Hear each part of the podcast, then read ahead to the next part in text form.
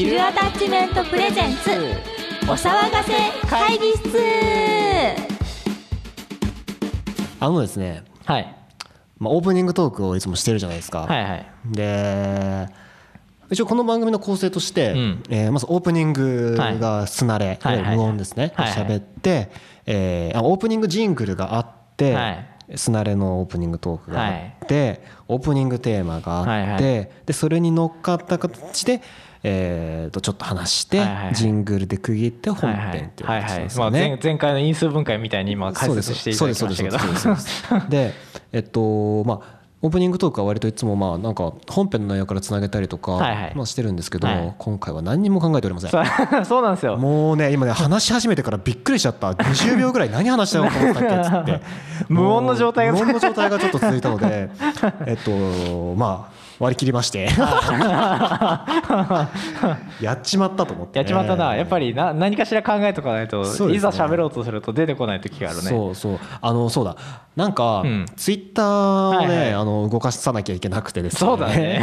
あの全然動かしてない。あ多分あの配信してる頃には動かしてるかもしれないんですけどね、うんなんかねちょっとコンテンツとしてちょっと僕ちあのー仕事でやってる番組のツイッターが今かなり盛り上げる方向に持ってって。もともとのフォロワーが多いのとうんファンが多いのはやっぱ強いんですけど、コンテンツとしてうん。例えば動画を毎番組前に上げるとか、リスナーさんと積極的に絡むとか、まあ、生放送だからできるんですけどね、うん。それは。やっぱりそのツイッター自体のコンテンツ化っていうのをすごいしたくてですね、なんかね前も話してましたけどね、はい。はいあの LINE とか、うん。あのスラックとかのそういうトークをはい。スクショ取ってあげるとかっていうのは面白いんじゃないかとか、はあはあはなんかそうやったら興味持って見てくれる人いるかもなって、もしかしたら配信してる時にやってるかもしれないけども、うんうんうんっていうのをねちょっと今画策してますよ。はいはい。なんかね思いついたらやりましょう。あそうね。まあそうだね。はい、やっぱり僕らはエンターテインメント集団なので、うん。はいはい。そうなんです。もうね。もうだって楽しんでやってますからねこういうのね。はい、じゃあ始めますかね。始めましょう、はい、ヒルアタッチメントプレゼンツお騒がせ会議室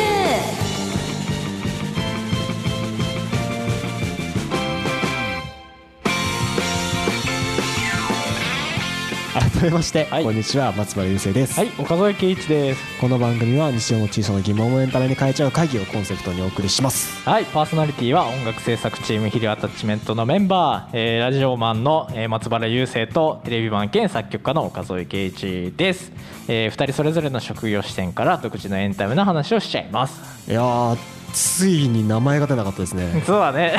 でもやっぱりよくよく考えると、うん。もう自分で言うのはあれですけど、ん。テレビやってる人とラジオやってる人とバンドやってる人が一緒にやってるってなかなか必要じゃないですか、な なかなかそうだね。すごいね。生かしていかないとですね、そうですね。うん。それではよろしければ最後まで私松村優生と岡添圭一にお付き合いください。小野田愛です。岡添圭一です。せーのお騒がせ会議室。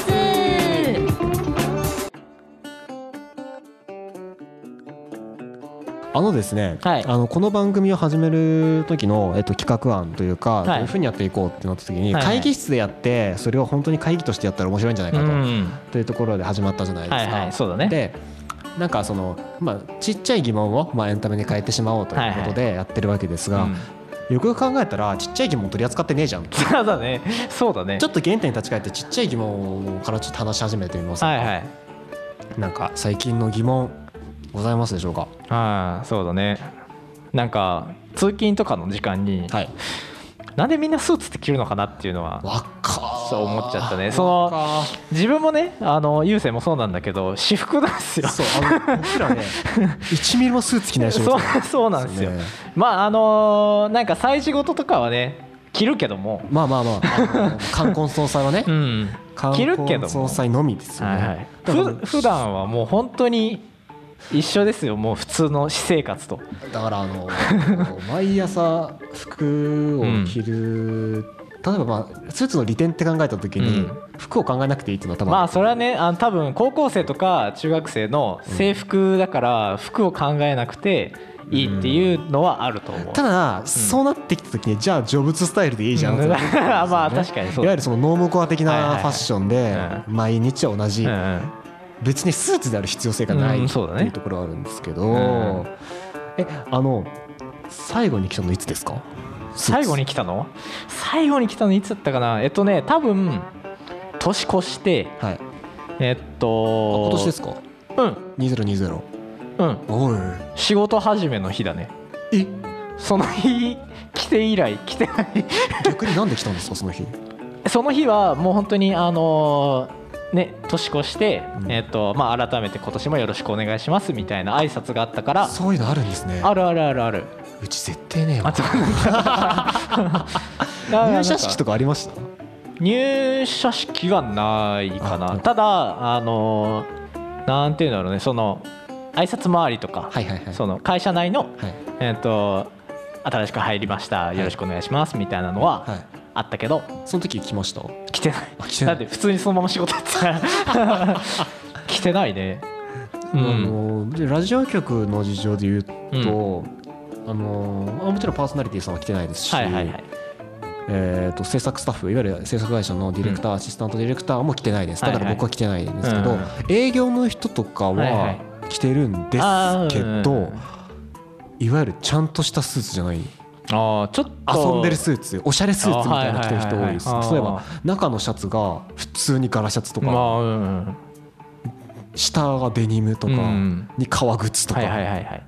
それ別にスーツじゃなくてもよくないですかって思うんですけどいつも。はあれ何なんですかね？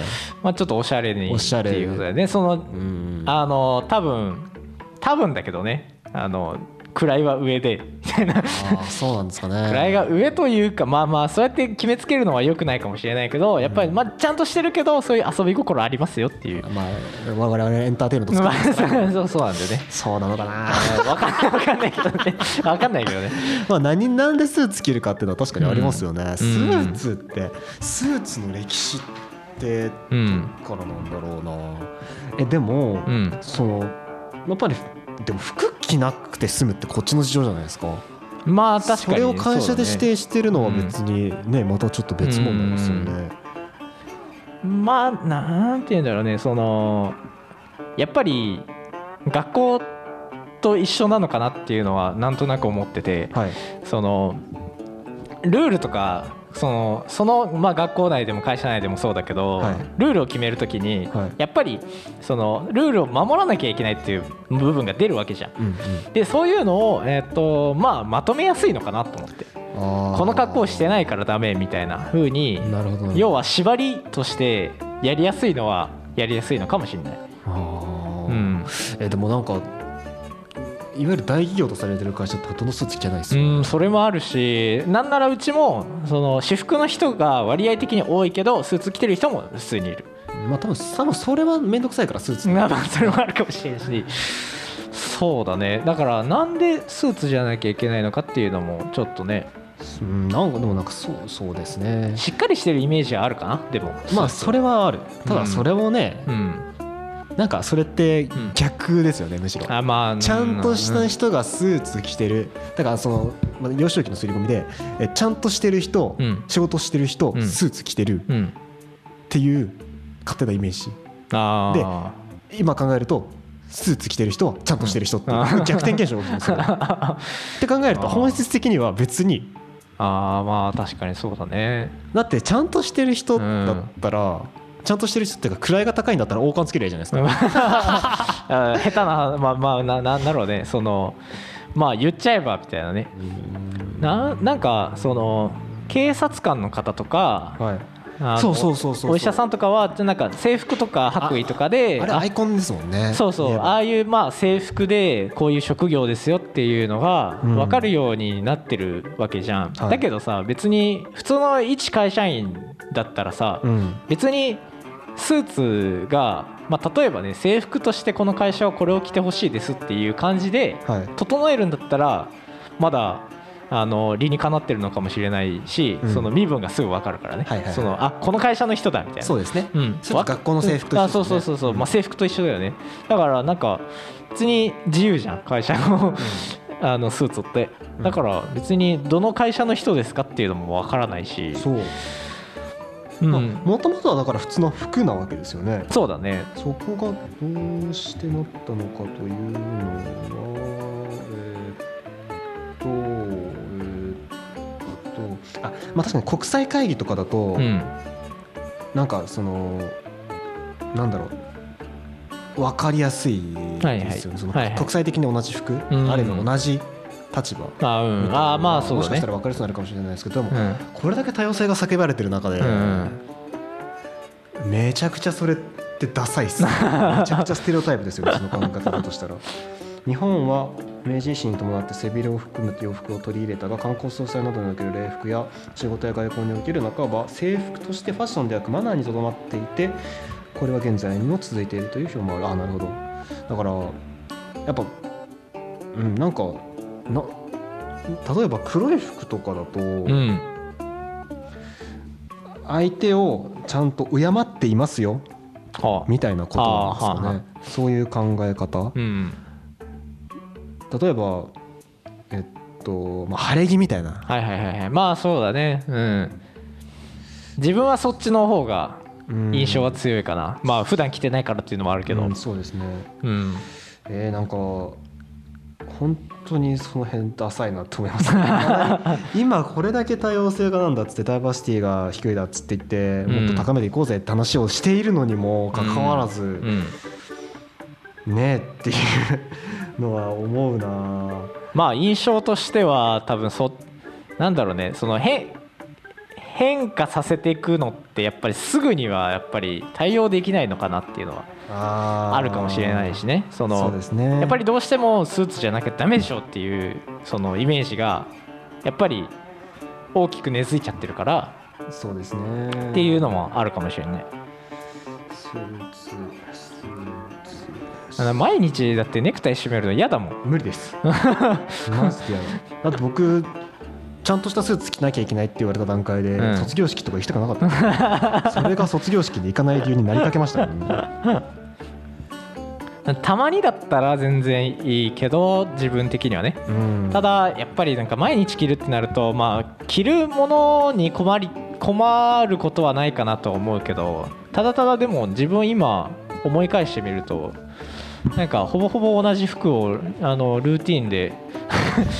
まあでもそうなりますよね、まあ、今日これみたいな。そうなりますよ。今日これもう今日これ結構みたいなまあでもなんかそういう文化多いですよね、うん、謎の文化みたいな、うん、でもこれはなんかなくなってほしいなやっぱりそのそのねアイドリングトークでもちょっと話してましたけど、うんはいはい、アイドリングトークというかまあ最初の雑談でね、撮る前の、あの今リモートワークが進んでて、はいはい、そのじゃあリモートワークに適した服装って何なんですかみたいなコラム記事とか最近めっちゃ散見してて、うん、いやいやいやいやいやいやいやってずっと思ってるんですよいや別に何でもよくないっつってこれを機にもうみんながだって別に本質的に仕事に何の支障もきたさないじゃないですか、うんまあね、えじゃあ仕事するの別に何でもよくないってなってくれたら嬉しいなっていう、僕は何も着ないですけど、着ないけどそうなったら面白いなとは思ってますけどね。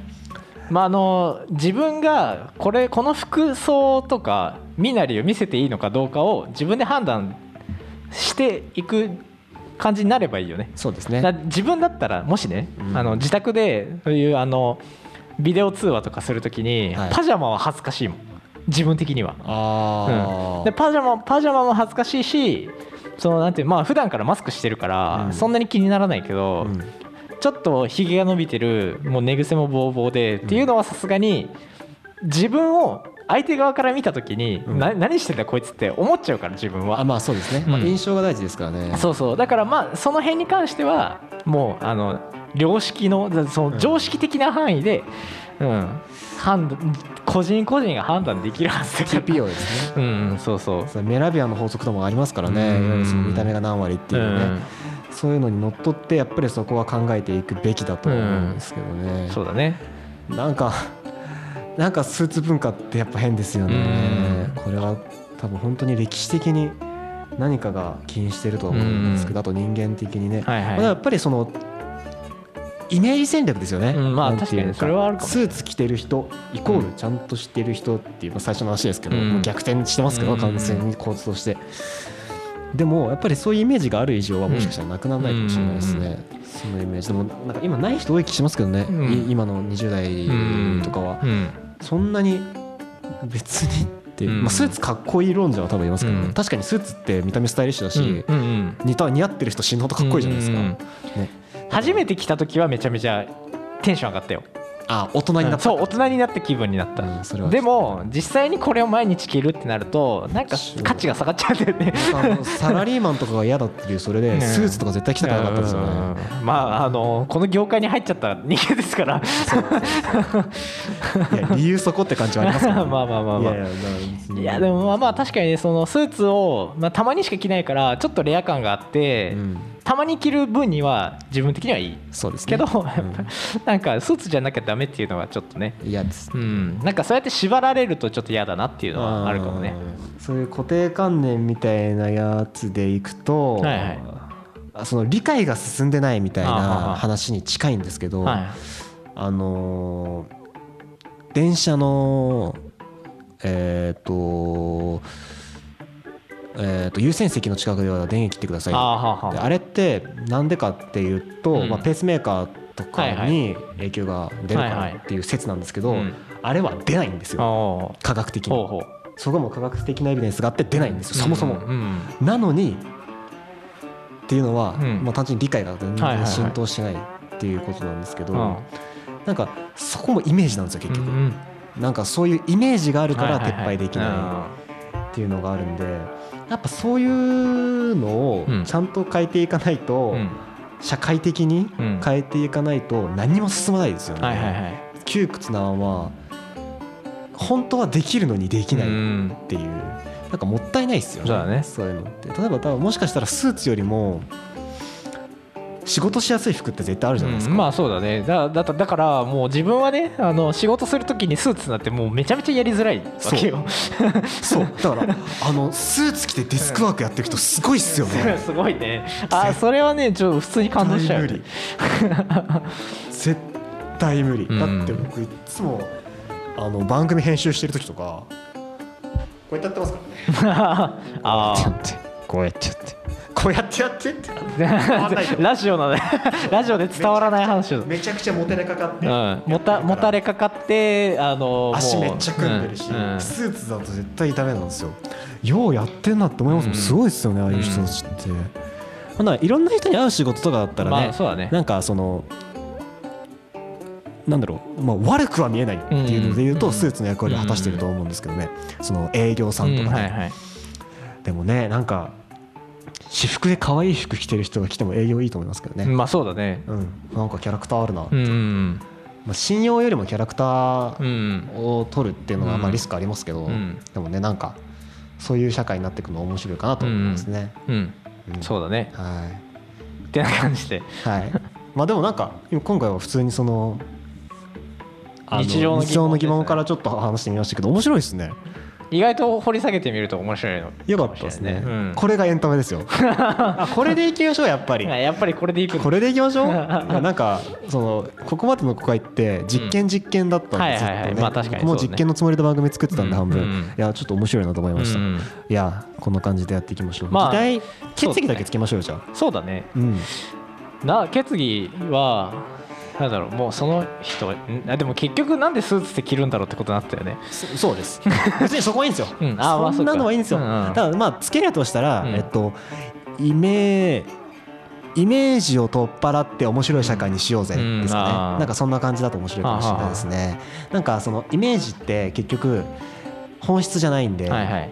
イメージなんであくまで、うん。イメージのせいで絶対に悪く働いてることがたくさんあるんで、うん。それは自分のできる範囲で見つけて変えるといいかもしれないですね、はいは例えば生活の中で言うとこの食材はえっとこれにしか使えないから、うん。ってか思っても案外違う料理に使って美味しかったりするんですよ、はいはいはい。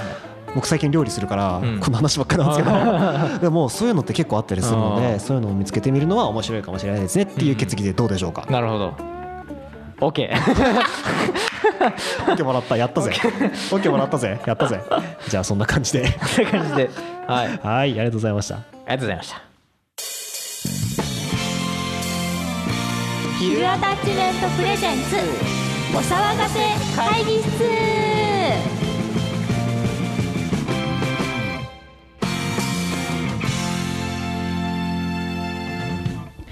今回の曲はこれまでの思い出とこれからの未来を絵日記に例えた楽曲で新しく綴られる物語を自分たちで紡いでいこうという願いを込めて歌いました。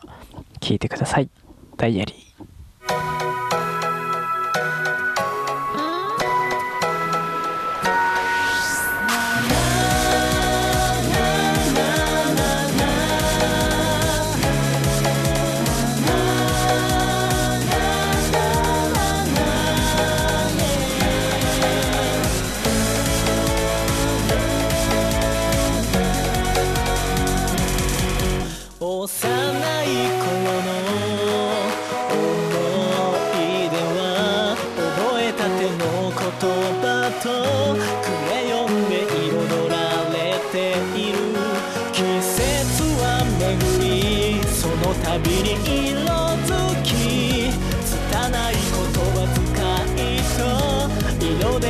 時を刻ん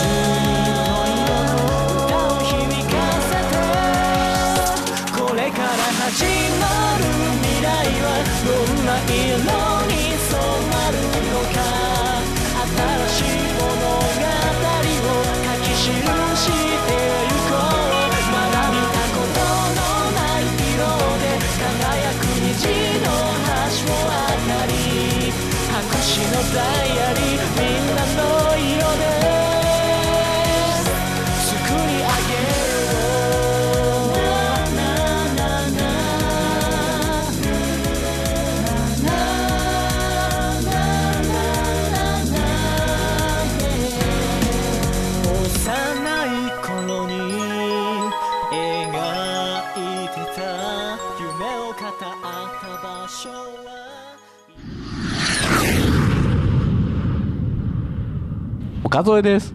花粉症です。おこぜ音楽道場のコーナー。ボンボンボンボン。イエーイ。ということではい。岡添音楽道場のコーナーはいということで急にすね急に始まりましたね。はい。あの岡添さんにですね、はい。音楽の教えをこうというコーナーでございます、はいはいまずですね、はい。初回。初回このですね。コーナーですね。まず、はい。岡添圭一ははい。なぜ音楽を作るのかというポーンってね。ポーン。某岡某添圭一はなぜ音楽を作るのかってあまり見たことないのでバレるんでやめましょう。あ本当？いや俺あの番組好きだから。じゃあ僕らも一につきましょうか。はい。ななぜですか？そもそもここをねちょっとまあ簡潔でいいので、うん。その音楽を作るマインドのですね、はい。えーと音楽を作るにあたっていや岡戸さんなんで音楽を作ってるんだと。はいはいな何が楽しくてやってるんだというところにうん。ちょっとお聞かせ願えればなとはいはい。思いますよ。はい、まあなんかシャープ1でも一回話した気もするんですけどえっとまあ好きなえっとまあアニメのですねオープニングを作ってる人に憧れを抱いたんですよね。はいでこの曲のあまたあの人が作ってるみたいなねはい。感じの,、あのエレメンツガーデンっていう僕あの尊敬してるグループがいまして、はい。あの音楽制作グループみたいな感じなんですけど、そこの代表の方の上松さんうん。の楽曲が好きで、はい。でまあもともとその上松さんが好きってなる前に水木奈々さんが好きだったんですよ。はい。水木奈々さんの曲が好きでであと同じ愛媛出身なんですよ。そうなんですよ。でそれであの、まあ、そこの部分のあのまあ今日えっと、共通点というか、はい。同じ出身なんだっていうのでまずちょっと興味湧いて、はい。で、えっとその水木奈々さんの曲を、まあ、紅白にも出場されてもうすごい方なんですけど、はい。まあその人の曲を聴いてまた上松さんっていう名前が出てるみたいな。であとはその上松さんもももちろんあの一番尊敬したというかその作曲をするきっかけになった人でもあるんですけど、はい。あとは影山博信さんわかります？影山博信さん。ドラゴンボーはいルの「あのドラゴンボール Z」とか、はい。あのもういろいろねあのアニソン界では結構もう大御所なんですけど。はい。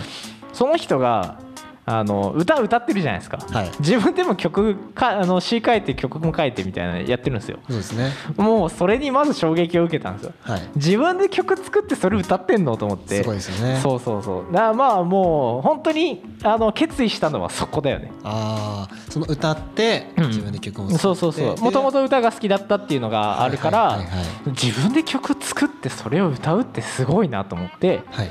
で、まあ、自分もやろうと思って。じゃあそれがもうメインとして。うん、うんそうそうそう。そそうもう本当にそこはもシーンになってるんですね。う、うん、なるほど。そこはシーンになってる。まあじゃあ今回はですねうん。岡添さんのなぜ音楽を作るのかというところを聞きましたのでですはい。ねえっとまあ次ぐらいからなんかそういうもっと音楽的なはい。はいところをですねあなるほど。そういうふうに思ってる人がこういうふうに作るんだなっていうのを思ってもらえればいいかなと思うのはい。でそんな感じで。てな感じで。はい。はい。えーこん今回は違うえー今日の道場ははい。ここまで。はいお疲れ様でした。お疲れ様でした。おす。おす岡添圭一です。B 型です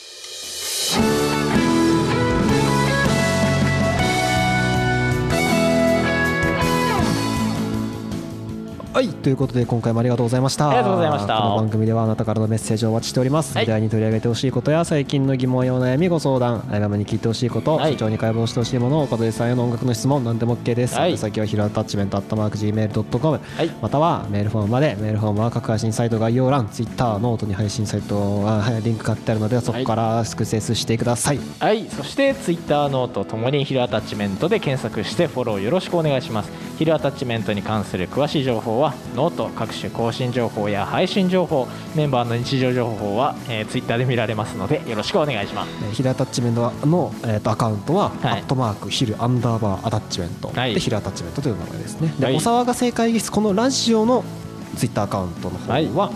えーお騒がせアンダーバーレディオ、はい。お騒がせ会議室というアカウントでございますので、はい。お願いします。はい。はい、ということでですね、はい。まあまあこのやり方がうん。僕はあ本当？面白いかなと 思っているんですが、どうでしたかね、聞いてる人まあ。そうだね。あの聞いてる人たちはどう思ったのかがあれですけどまあ僕的にはね普段喋るんで。